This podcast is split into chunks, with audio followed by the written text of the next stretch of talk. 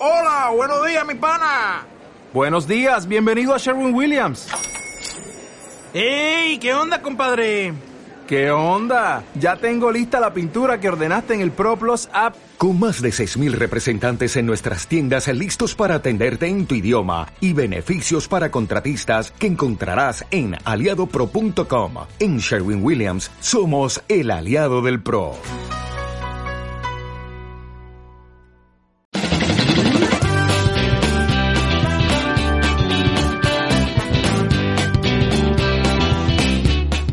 Carmenia en Casa. Este es un podcast creado por Carmenia Moreno.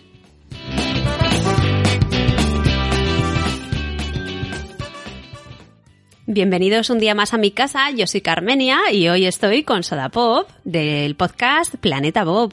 Hola, Soda. Hola, ¿qué tal? Muchas gracias por venir a mi casa.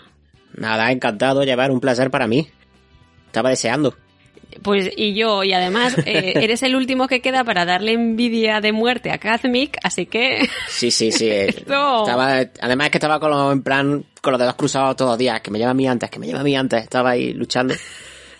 Pobrecito Kazmik, que tiene mucha ilusión en, venir, pero al final le vamos dejando el último y está el pobre. Que me invite, que me invite. Hombre, como broche, como, como postre, como broche final, está chulo, que venga. Claro, eso sí, es verdad. Lo tengo que reservar para, no sé, el último episodio o algo así. Sí, sí. pues nada, Soda, yo, como sabes, estoy haciendo aquí una exploración del mundo español laboral para ver cómo nos ha afectado el, coronavirus a todos. Y bueno, yo sé que tú tienes un trabajo que dependes mucho de eventos y de programas de la televisión y cosas así. Y me gustaría que nos cuentes un poco cuál es tu trabajo y cómo te ha afectado, porque imagino que ahora está muerto todo. Hombre, a ver, no, no quiero sonar pesimista, pero es que va a parecer que ha hecho un drama ahora, pero eh, bueno, yo me dedico al, sector audiovisual, concretamente dentro de, del sector audiovisual al, a la rama de vídeo. ¿Vale? Entonces, eh, tanto mi, mi, mi, trabajo está en programas de televisión, está en, en eventos, con pantallas de vídeo, con proyecciones, eh, con cámaras, etcétera, etcétera. Entonces, claro, eh, ahora con el tema del coronavirus, pues, eh, no, obviamente, pues no se están haciendo eventos, por lo tanto, eh, me capan eso. Eh, luego, por otro lado, pues la tele, pues sí tiene lo mismo. Eh, personal mínimo en programas como Supervivientes, programas como Gran Hermano, que trabajo mucho con la empresa que, digamos, dan soporte técnico a esos programas, pues, pues tampoco hay nada. Porque también lo han cancelado por tema de coronavirus y etcétera, etcétera. ¿Qué ha pasado? ¿Había, había un Gran Hermano ahora? ¿Y lo han cancelado? Sí. Ah, no tenía ni idea. Sí, creo que iban a ser un gran hermano y lo han cancelado. eh, había un otro programa también donde había gente, compañeros metidos, también de Telecinco, que se llama Te dedico una, una canción o, o Volverte a ver, no me acuerdo. Pero bueno, también está cancelado. Eh, obviamente, pues eh, todos los programas, aquellos que te llevaban público, que digamos tenían personal externo a la, a la empresa en sí, porque eh, yo no soy tampoco personal de la empresa, soy como un personal externo que, que ayuda a la empresa. Queda totalmente eh, anulado todo ese trabajo. Qué rabia. Entonces estoy, sí, estoy un poco pues a la espera de que pase esto y bueno, solicitando la ayuda para autónomos que hay por cese de actividad y ahí vamos tirando. Ah, porque tú eres autónomo. Sí, eh, yo digamos, entre nosotros decimos que somos mercenarios, entre los compañeros, porque somos como un día trabajamos para una empresa y otro día para la competencia. Ajá. Porque según la empresa, digamos, lo que necesite, pues te llama a lo mejor, oye, necesito un, operador de cámara tres días. Entonces tú te vas esos tres días con esa empresa. Y luego te llama una empresa por teléfono y te dice, oye, que para estos cuatro días me hace falta un mezclador de vídeo. Pues entonces tú das tus tres días con esa empresa y luego te vas a, después de esos tres días a la empresa que de la competencia a, dar tus cuatro días de mezclador de vídeo. Luego le hace falta al otro un montador de pantalla de vídeo. Pues te vas, entonces vas votando de empresa en empresa y con cada empresa un poco va haciendo un trabajo distinto. Bueno, qué interesante, porque al final no te aburres, haces un montón de cosas distintas. Y si por un lado falla, a lo mejor tienes opciones en otra cadena, ¿no? Sí, bueno, la, idea es un poco eso. La idea es que, digamos, que si una empresa eh, no tiene trabajo, pues obviamente tiene la opción de la otra. Yo, yo juego normalmente contra cuatro empresas. Entonces hay meses que una empresa, por lo que sea, pues tiene menos trabajo. Entonces, pues aprovecho más el trabajo que me da otra. Luego hay otras veces que te llaman y te se pisan los días, entonces tienes que decidir un poco, ya depende de, de tu interés. Y bueno, y es verdad que es un trabajo que por un lado es muy, muy sacrificado porque son muchas horas de trabajo, es muy laborioso, pero si te gusta el, digamos, un poco esa vidilla, lo disfrutas tela. Y aparte también el tema de ser autónomo, pues mola mucho porque eh, si más o menos puedes permitirte ser autónomo, pues eh, hay días que por lo que sea no quieras trabajar, cumpleaños, por ejemplo, o un día tal y ese día pues me lo guardo para mí. Si me llaman digo que ese día lo tengo ocupado. Ah, mira, los trucos del autónomo. Sí, Sí, y bueno, pues eso, no tengo tampoco otros trabajos que, por ejemplo, como autónomo de que, como por ejemplo, que se dedica a otras ramas, como por ejemplo la hostelería o algunos de esos que son los que me están verdaderamente fastidiados porque, digamos, yo no hago inversión en, de material. Claro.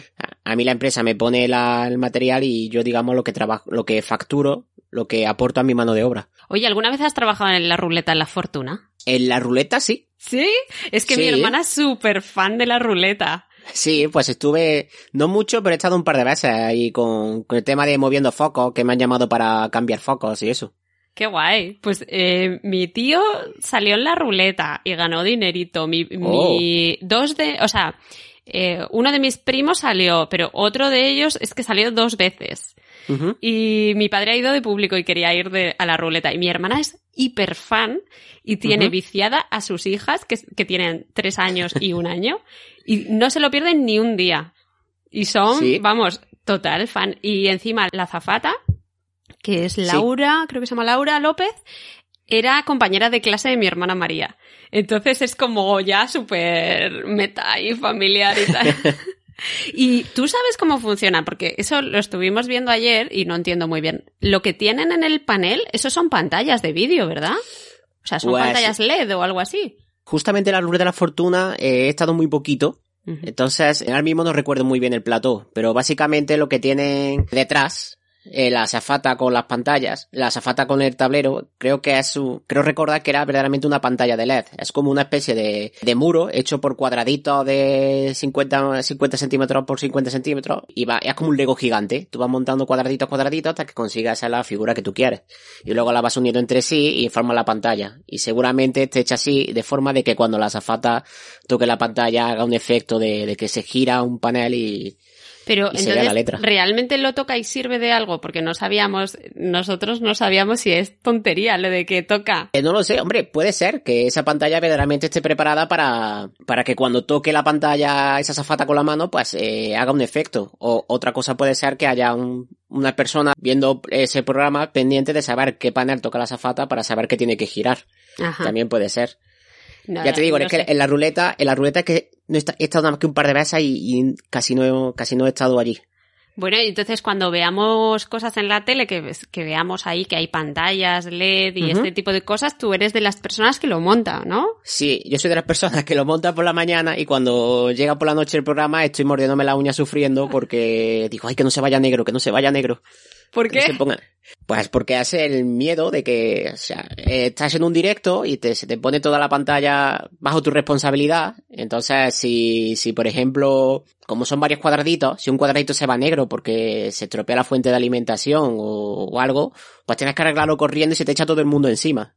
Ah, claro, porque entonces en la tele se vería negro un trozo, ¿no? Claro, Claro, se ve directo en negro. O sea, lo primero que se echa todo el mundo encima a comerte por sopa y luego pues tú corriendo cambiando lo que tengas que arreglar o eso. Tú tienes que, esos son como paneles, como has dicho, como legos que se van montando y por eso se pueden hacer teles súper grandes, ¿no? Pantallas muy grandes. Claro, tú, de hecho tú, eh, la empresa compran por metros, por metros lineales. Entonces la, la, empresa dice, pues quiero un, una pantalla que sea de 5 metros de ancho por 3 de alto, por ejemplo. Y entonces, pues, eh, digamos que eh, si, por ejemplo, me toca a mí montarla, pues yo voy por la mañana, monto la, la, los paneles, los voy uniendo con unas uniones que tiene, luego los, los cableas, como tienes que cablearlos, ¿no? tanto con los cables de señal como con los cables de alimentación, y luego, bueno, pues las configuras un poco para que cuando tú le mandes la señal, digamos que cuando tú envías la señal, la, sepa la señal a dónde tiene que ir, que no te salga luego la imagen desarmada, que te salga algo que te salga a la izquierda en un panel de la derecha, etcétera, ah, etcétera. Claro, no lo había pensado porque es como un puzzle y si no lo has puesto bien, Exacto, configurado bien, a lo mejor la imagen sale al revés. Claro, y luego después de eso, pues, pues está como normalmente suele estar en una mesa, ¿no? Como una pequeña mesita, una pequeña control de realización en el que te van diciendo, Pon, pínchame la cámara, pínchame tal audio, pínchame tal vídeo, ahora volvemos a cámara, ahora esta imagen, y tienes que estar ahí pendiente con los botones y no... ¿Y, eso eso lo haces tú? O, eh, o, sea, imagino que los diseños y eso lo hacen en la cadena que sea, en el programa que sea, y mm. luego tú estás ahí en control, en realización. Sí, sí, mira, por ejemplo, mira, eh, no sé si has visto una serie en Netflix que se llama Criminals. No, no la he visto. Vale, pues si ves Criminals, se ve que están como en una especie de oficina en un edificio súper alto y se ve de fondo como un fondo chulísimo de, como un, de, de eso, como de, de, lo alto de un edificio. Pues eso, eso en verdad era un plato y todos esos fondos que se ven a través de las ventanas eran pantallas de vídeo. Ah. Vale. Y entonces, entonces yo estaba detrás con y me decían, eh, por ejemplo, ponme un día soleado o una tarde lluviosa. Entonces yo tenía mis archivos preparados que me habían preparado, en este caso la Netflix, eh, los que trabajan para Netflix, de día soleado, de día lluvioso, noche soleada, noche tranquila, noche lluviosa, noche nevada. Entonces, según lo que a ellos les interesaba, yo les ponía en la pantalla el fondo que ellos querían y se ahorraban luego del tema de, de los cromas y de postproducir. Claro, no había pensado que eso ahora, todos esos fondos que se ve desde la ventana, ya no necesitas un decorado, ni una cosa pintada, ni nada. O sea, está ya todo con LED. Sí, hombre, a ver, el croma sigue siendo lo mejor. Pero el problema es que es muy caro. Y entonces, eh, digamos que lo que, que te da un resultado en la pantalla bastante factible, en comparación de lo que luego te cuesta, digamos, hacer el croma y, y todo ese tiempo que, que, inviertes en ello. ¿Y esta serie Criminals es española? Esa serie fue un, experimento extraño que hizo Netflix, porque, digamos, la serie se compone de, creo que eran de 12 capítulos, y cada tres capítulos es en un país distinto. Ah. Y tuvimos que grabar, eh, digamos, un bloque de cada país por ejemplo, tenía un bloque en alemán en el cual venía un director alemán con actores alemanes, que el director era el de la peli del hundimiento eh, de ah, Hitler. Sí. Sí, sí, además era, era un tío que era súper flipado, porque estaba siempre que haciendo planos con el móvil y luego se iba al operador de cámara y le decía, oye, hazme esto con la cámara, ¿sabes? era súper gracioso. Luego vinieron un grupo francés, que el director era el de la serie de los renacidos, esta serie de ah, vampiros me francesa. Me encanta, me encanta. Le Revenant. Pues la tengo ahí pendiente para ver yo, porque desde que trabajé allí la... Digamos que vi eh, con el interés que le ponía el tío y digo, uy, pues tengo que ver lo que ha hecho este hombre. Uf, mola mucho, ¿eh? Hmm. El grupo español, que estaba por ahí también Carmen Machi, estaba... ¿Emma Suárez? No. Emma Suárez, sí, Emma, Suárez. Y el, director era el, el que era el presidente de la Goya ahora mismo.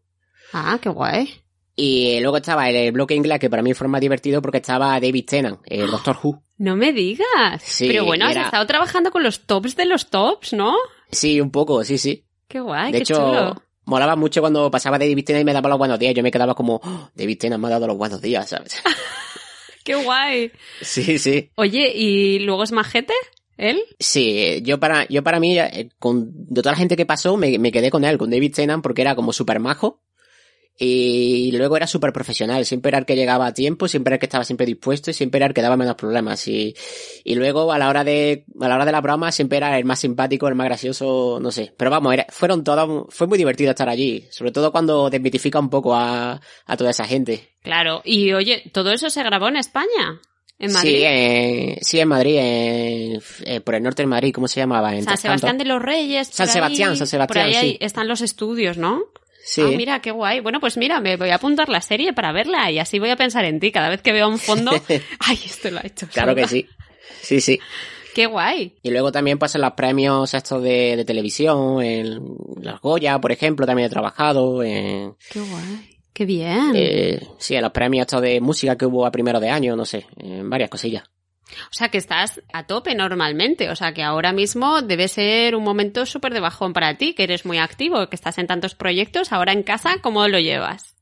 Pues con series, con libros, que, con cómics y, y videojuegos y nada, intentar pasar el tiempo siempre con la cabeza ocupada en cualquier cosa y no pensar, no pensar en la noticia y poco más. O sea, pero que te mantienes ocupado, has encontrado hobbies, no eres de estos de necesito trabajar, no. A ver, me siento un poco culpable en ese sentido, en plan, estoy aquí, al principio, sobre todo al principio, ¿no? Con el run run de estoy aquí, eh, claro, yo soy autónomo, yo si no trabajo no, y era como, eh, ¿qué hago? ¿Qué va a pasar el mes que viene? ¿Qué tal? ¿Y cuál? Y de hecho algunas noches que me costaba dormir, pero bueno, ya un poco eh, me he hecho la situación, tengo la, eso, pues el gobierno, la ayuda que me han puesto el gobierno y esas cosillas y me he relajado un poco. Pero al principio sí lo pasé un poco mal, pero bueno, ahora estoy bien. Bueno, ahora estás bien y bueno, Mm. tienes aquí a tu pareja que es funcionaria, o sea que tampoco Sí. está tan mal la esa, cosa. Esa, esa fue mi suerte, además de que fue como, al principio, por eso digo que me siento culpable, ¿no? Porque por un lado es como, joder, es que no voy a trabajar, me va a mantener todo el rato, pero luego en verdad piensa eso, la situación que hay, dice, pues, pues bueno, pues la situación que hay es la que hay. Sí, que son cosas temporales y que luego Sí. vuelves otra vez a tu ritmo y tu rutina seguramente de Sí. tan normal, ¿no? Porque los programas de la tele se van a seguir haciendo, o sea que... Uf, pues no sé yo, porque, ¿No? la- hombre, seguramente se volverán a hacer. Pero hay previsto que por lo menos hasta septiembre, octubre, eh, la cosa no siga igual. Ah, O sea, yo me he hecho ya la idea que hasta septiembre, octubre no, no vuelva a empezar otra vez a funcionar. Vaya, vaya. Bueno, Mm. si queréis escuchar la otra opción, que es la de Virginia, que es su pareja, eh, os animo a escuchar el episodio 16, en el que ella nos contó pues cómo se estaba gestionando todo en el centro cultural, ¿no? Donde trabaja y nos habló de las bibliotecas, que es ese programa al que hago referencia en cada episodio por el sistema de bibliotecas públicas. Que, bueno, Soda, cuéntame, ¿qué me vas a recomendar? Venga, porque me has dicho que, me- que vas a traer un montón de cosas, serie, Bueno. juego de mesa, podcast, venga, ¿con qué empiezas? Pues mira, voy a empezar porque, como te he dicho, ahora tengo mucho tiempo libre, pues yo he aprovechado para, para ver todas estas series que tienen yo- tropecientas temporadas con un montón de capítulos, que siempre nunca las ves porque no tienes tiempo. Sí. Pues claro, pues eh, empecé a ver The Office. Bueno, empecé, ya la terminé. Muy es que me- bien. Me, me vuelve loco The Office. La- Muy bien. Sí, y de hecho ahora cada dos por tres le hago referencia a, Vir- a, a Gail, a Virginia con The Office y, y, y estoy como loco con esa serie, me encanta. Pero Y- fíjate, a mí me hace mucha gracia que la gente la esté descubriendo ahora, cuando es una serie que yo la vi hace 10 años. Claro, pero eh, yo es que la, ya te digo, la, la descubrí en Amazon y de hecho la, la descubrí precisamente mientras grababa la, la serie de Criminals. Sí. Mientras llama la serie de Criminal porque digamos que yo estaba detrás de la, con la pantalla y mientras no se usaba la pantalla, pues yo no tenía que hacer nada. Entonces yo me ponía en mi móvil con mi casquito y me ponía a ver The Office. ¿En serio? Sí, y acabamos tres o cuatro personas alrededor del móvil y viendo The Office. Porque es que no, nos, nos encantaba y había uno que decía, oh, a mí me encanta, voy a verla otra vez y se sentaba conmigo a verla cuando no tenía nada que hacer. Es que es muy disfrutable, la verdad. Sí, sí, es me que encanta. para mí también es uno de los básicos de la comedia que está ahí. Y bueno, ¿ya has visto que ahora el personaje, eh, ¿cómo se llama? El que hace Jim, eh, John, John Krasinski. John Krasinski ahora tiene un programa que hace como una especie de noticiero desde su salón. Sí, Y es muy gracioso también. Sí, eh, intenté verlo, lo que pasa que mi asignatura pendiente es el inglés. Ajá, vale. Y entonces me cuesta un poco, tengo que estar cada dos por tres parándolo, intentando traducir, pero bueno, ahí voy poco a poco. Y luego también me ha dado mucha rabia porque ayer o antes de ayer me enteré, me, me enteré de un podcast que han colgado en Evox, que es comentando episodio a episodio de la serie de The Office, dos de las chicas protagonistas, la Pam. Pam y la chica rubia esta que salía, que hacía como de supercatólica. Ah, eh, sí. ¿En Marta se llama? No, ¿cómo se llama? Sí, bueno, Pam Vale, y pues la otra, sí. Han sacado un podcast comentando capítulo a capítulo. Ah, Entonces era guay. como, fui corriendo a ponerle y justo cuando lo pongo y empecé a hablar de inglés, fue como, Dios, no, me dio una bajona que fue como, tengo que aprender inglés. Yo no sabía que, que tenían un podcast, pero estaría muy guay. No sé si será en plan el explicando en plan detrás de las cámaras, ¿no? Es un poco contando eso, la anécdota de rodaje que tienen y eso, por lo que, por lo poco que yo he entendido cuando, cuando lo he escuchado. De todas formas, ya te digo que desde que descubrí que había ese podcast, me bajé la aplicación de Duolingo, está en, en el móvil, y estoy aprendiendo inglés solo por escuchar ese podcast. Porque es que Muy la serie bien. me volvió loco. Pues nunca es tarde para estudiar inglés. No, no, no, para nada. Yo la verdad es que sí que sí que escucho muchos podcasts en inglés. La verdad que uh, casi todos los que escucho son en inglés. O sea que mejora mucho tu capacidad de comprender, ¿eh? Escuchar los podcasts te sube mucho el nivel de inglés. Ujú. Bueno, pues, Pues, nada, eh, genial. Bueno, The Office, sí. que lo podéis ver en Amazon. Sí, en Amazon. Muy bien. Y luego también, pues, el mismo autor, pues conseguí la serie de Parks and Recreation. Sí. Pues esa, por ejemplo, también me la estoy viendo en inglés un poco, por intentar afinar un poco el oído. Muy bien. Pero es que eh, The Office lo estás viendo doblado. The Office ya, ya la terminé de ver entera doblada al castellano. Y ahora estoy intentando empezar a verla otra vez al inglés porque quiero aprender inglés para escuchar ese podcast y para el programa de Krasinski. es que, es que me, me he vuelto como, como de la iglesia de Michael Scott. Estoy enganchado totalmente. Te has convertido súper fan, ¿no? Sí, me volví loco. De hecho, para mi cumpleaños, eh, Virginia me regaló, o sea, me regaló un montón de cosas, pero es que a lo que me volvió loco fue una camiseta de The Office. O sea, me fue como había un montón de regalos súper chulos y vi la camiseta de The Office y fue lo que me volvió loco. De Dunder Mifflin, te regaló. Sí, de, un montón de referencias con Dunder Mifflin, la figurita de la taza del jefe, la gelatina con la grapadora, ah, es que eh, la remolacha de Dwight, yo que sé, un montón de cosas y, y fue como, para mí, fue como la Biblia, vamos, para mí. Me está dando ganas de volver a verla. Pues es que hay que verla, es que es tan necesaria esa serie. Bueno, y luego tienes, luego tienes Parks and Recreation, que es otra maravilla, que yo también amo a cada personaje que sale ahí y la verdad es que no sé por qué no llegó a España esta serie en su día, porque lo habría, no sé, yo creo que lo habría petado, pero está también súper chula. Sí, la, y la protagonista también es muy Michael Scott en ese sentido. Bueno, pero es más, es, es más responsable que Michael Scott. sí, un poco.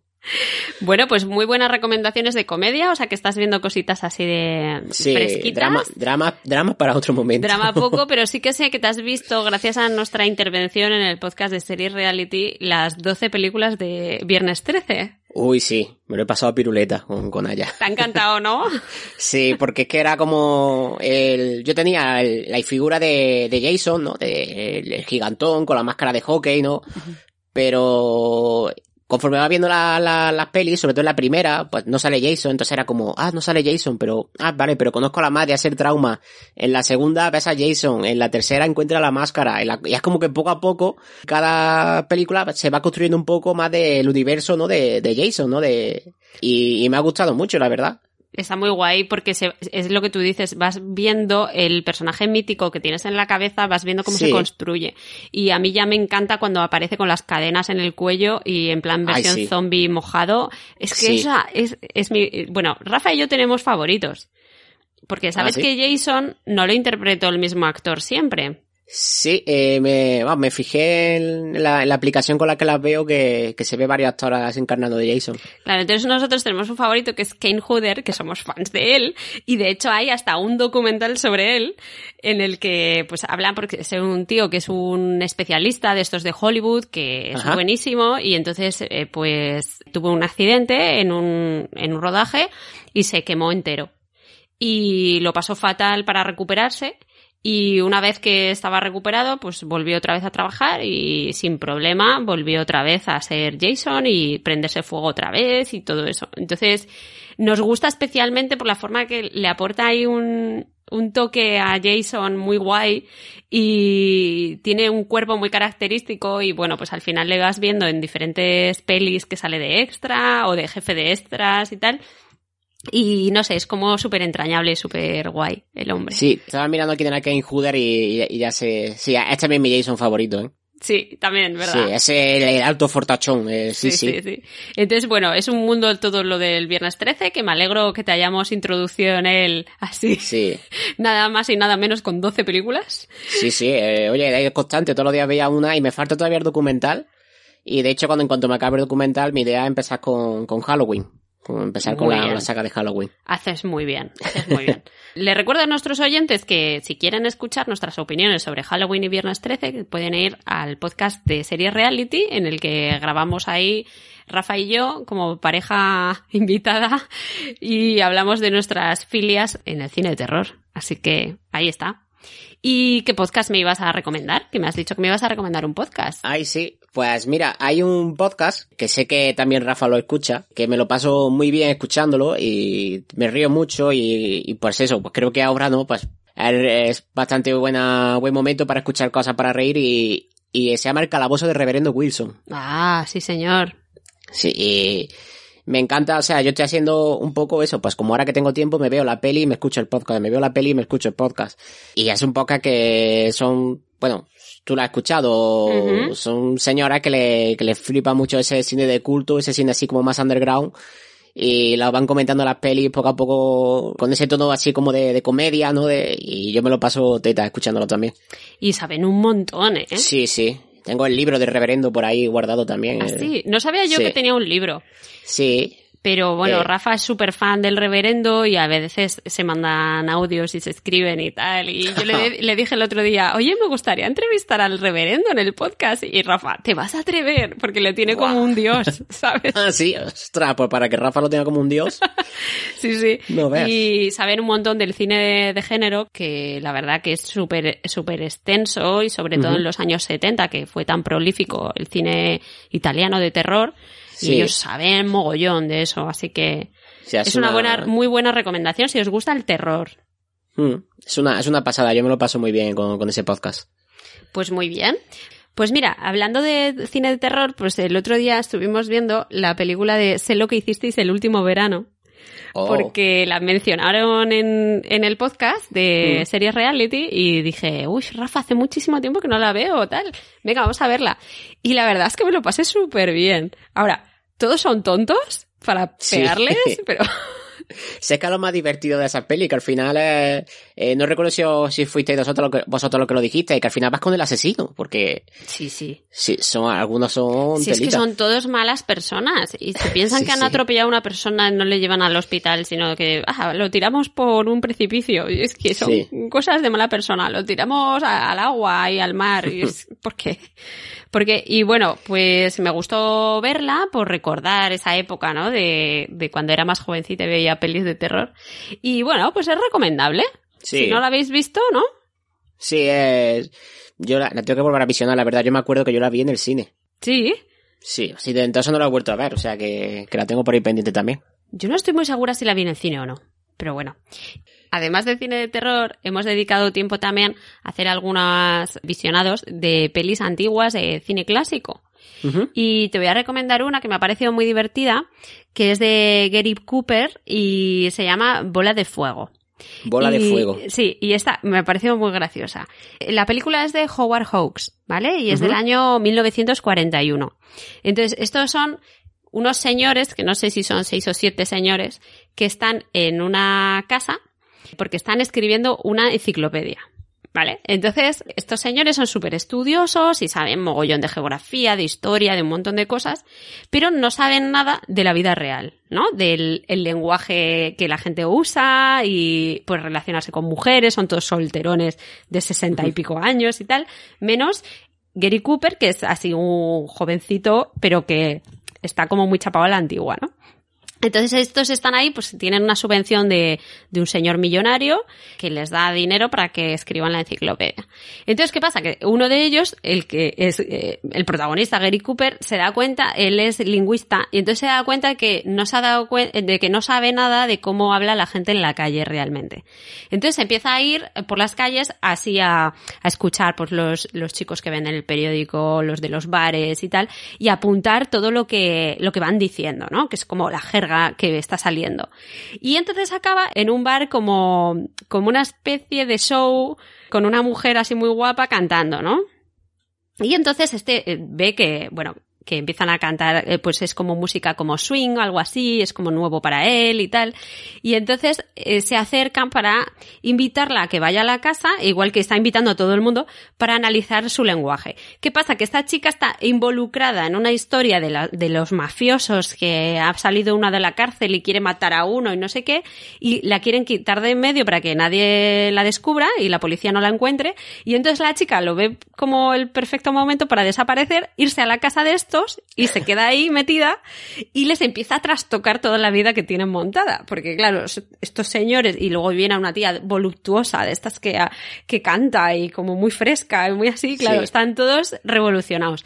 Y entonces, bueno, pues empieza a complicarse así la trama con los de la mafia y luego los señores de la, en la casa y es bastante divertida, de estas de enredo.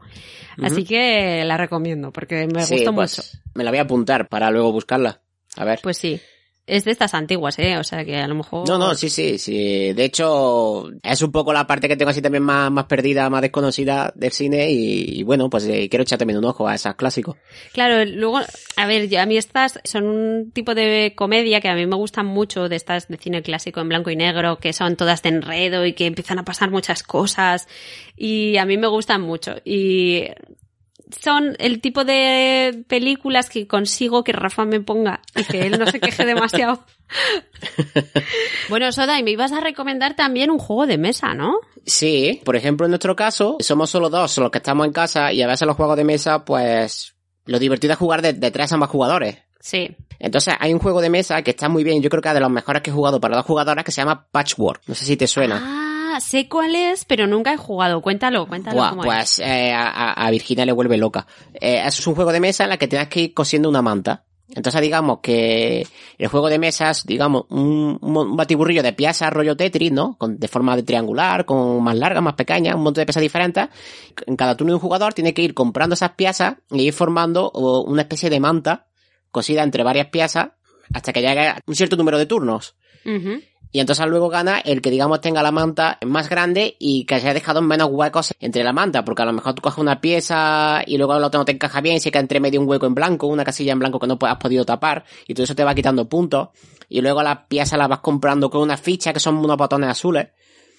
Y es un juego que para, que para dos jugadores, yo creo que es de, lo más divertido que he visto y, y es súper fácil de jugar, sencillo y la, son partidas de 15 a 20 minutos. Pues mira, voy a ver si lo compro y que me lo manden, porque mm, nosotros tenemos uno que es un poquito similar, que es el de azul, que son Ah, sí. como azulejos, que tienes que ir creando como un, un panel de azulejos, y nos encanta y es es súper de vicio, vamos. Sí. Y también es muy bueno para dos personas, pero que es lo que tú dices, a veces no es tan fácil encontrar un juego de dos. No, eh, la verdad es que para dos es muy difícil. Yo tengo mucho, porque soy muy, soy muy friki de los juegos de mesa, me encantan. Pero claro, al final siempre solo estamos Virginia y yo para jugar y a veces para, para digamos que para dos jugadores es, es muy difícil encontrar un juego que, que quede bien. Claro. Y, y por ejemplo este es uno que encaja perfectamente, está pensado para dos jugadores. De hecho es que solo te permite jugar con dos jugadores y, y es muy divertido. Y son partidas cortas de 30 minutos. Pues mira, este me lo voy a buscar y lo voy a poner para mi cumpleaños, que dentro de nada. bueno, dentro de nada, es dentro de 30 días. Pero como aquí el confinamiento pasa tan rápido, pues lo mismo Claro. pasado mañana ya es mi cumpleaños. Sí, sí. lo voy a apuntar para ver si me lo regalan antes de tiempo y así puedo usarlo. claro, a ver si cuela.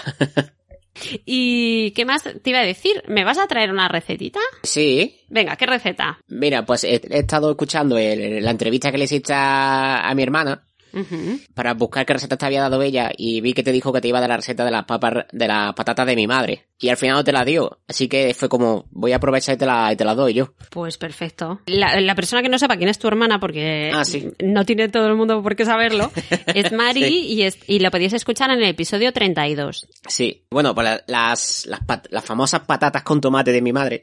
Pues pr- primero coges una olla y le echas tomate triturado.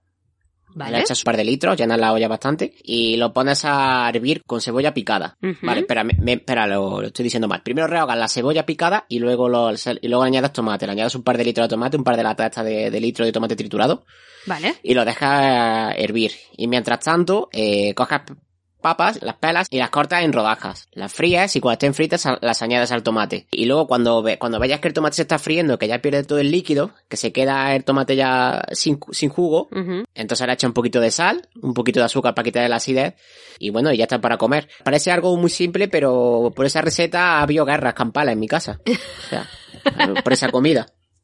Sí, sí. Oye, pero eso es como muy andaluz, ¿no? Porque mi madre también hace una cosa similar. Sí, es muy, muy de allí.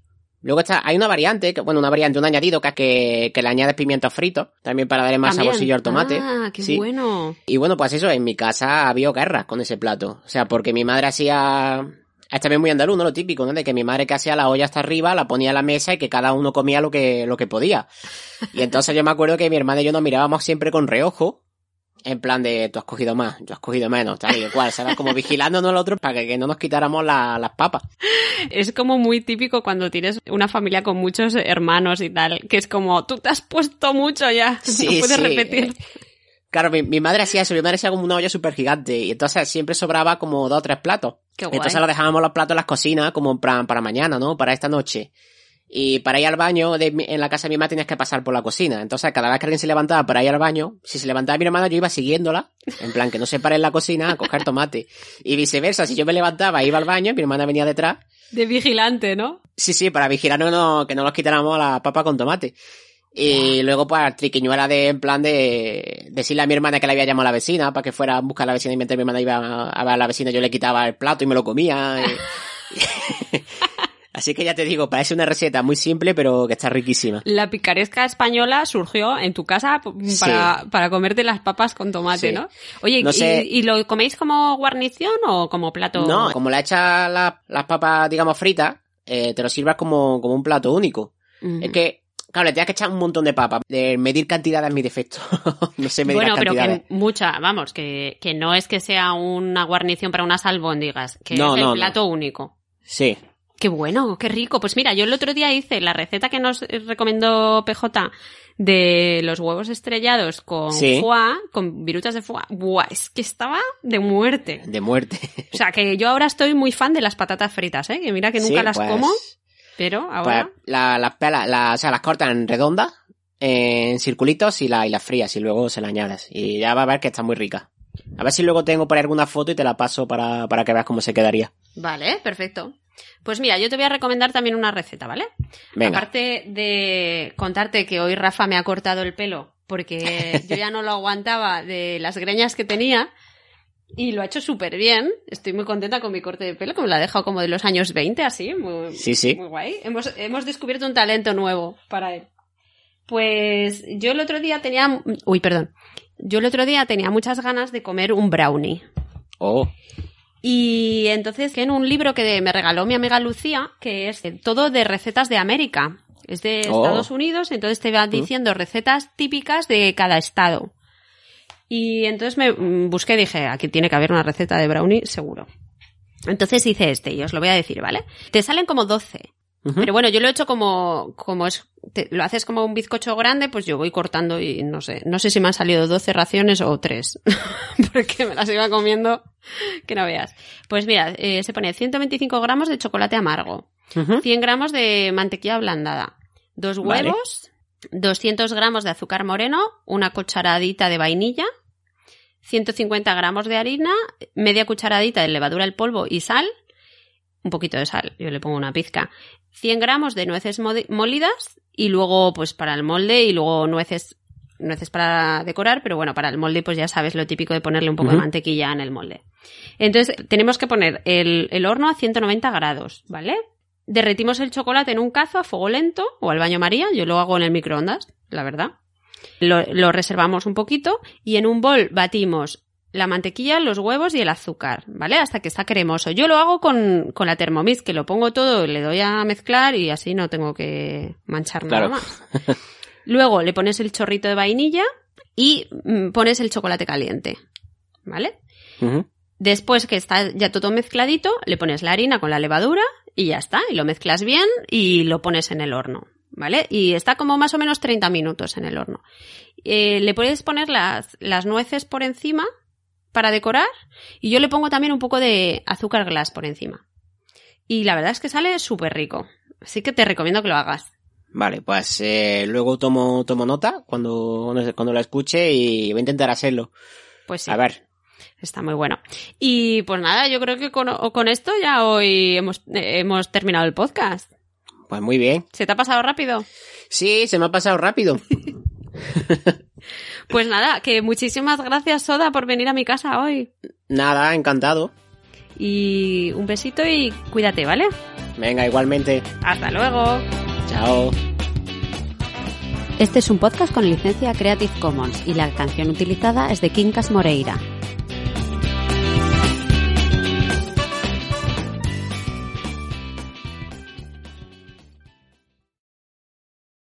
Dale más potencia tu primavera con The Home Depot.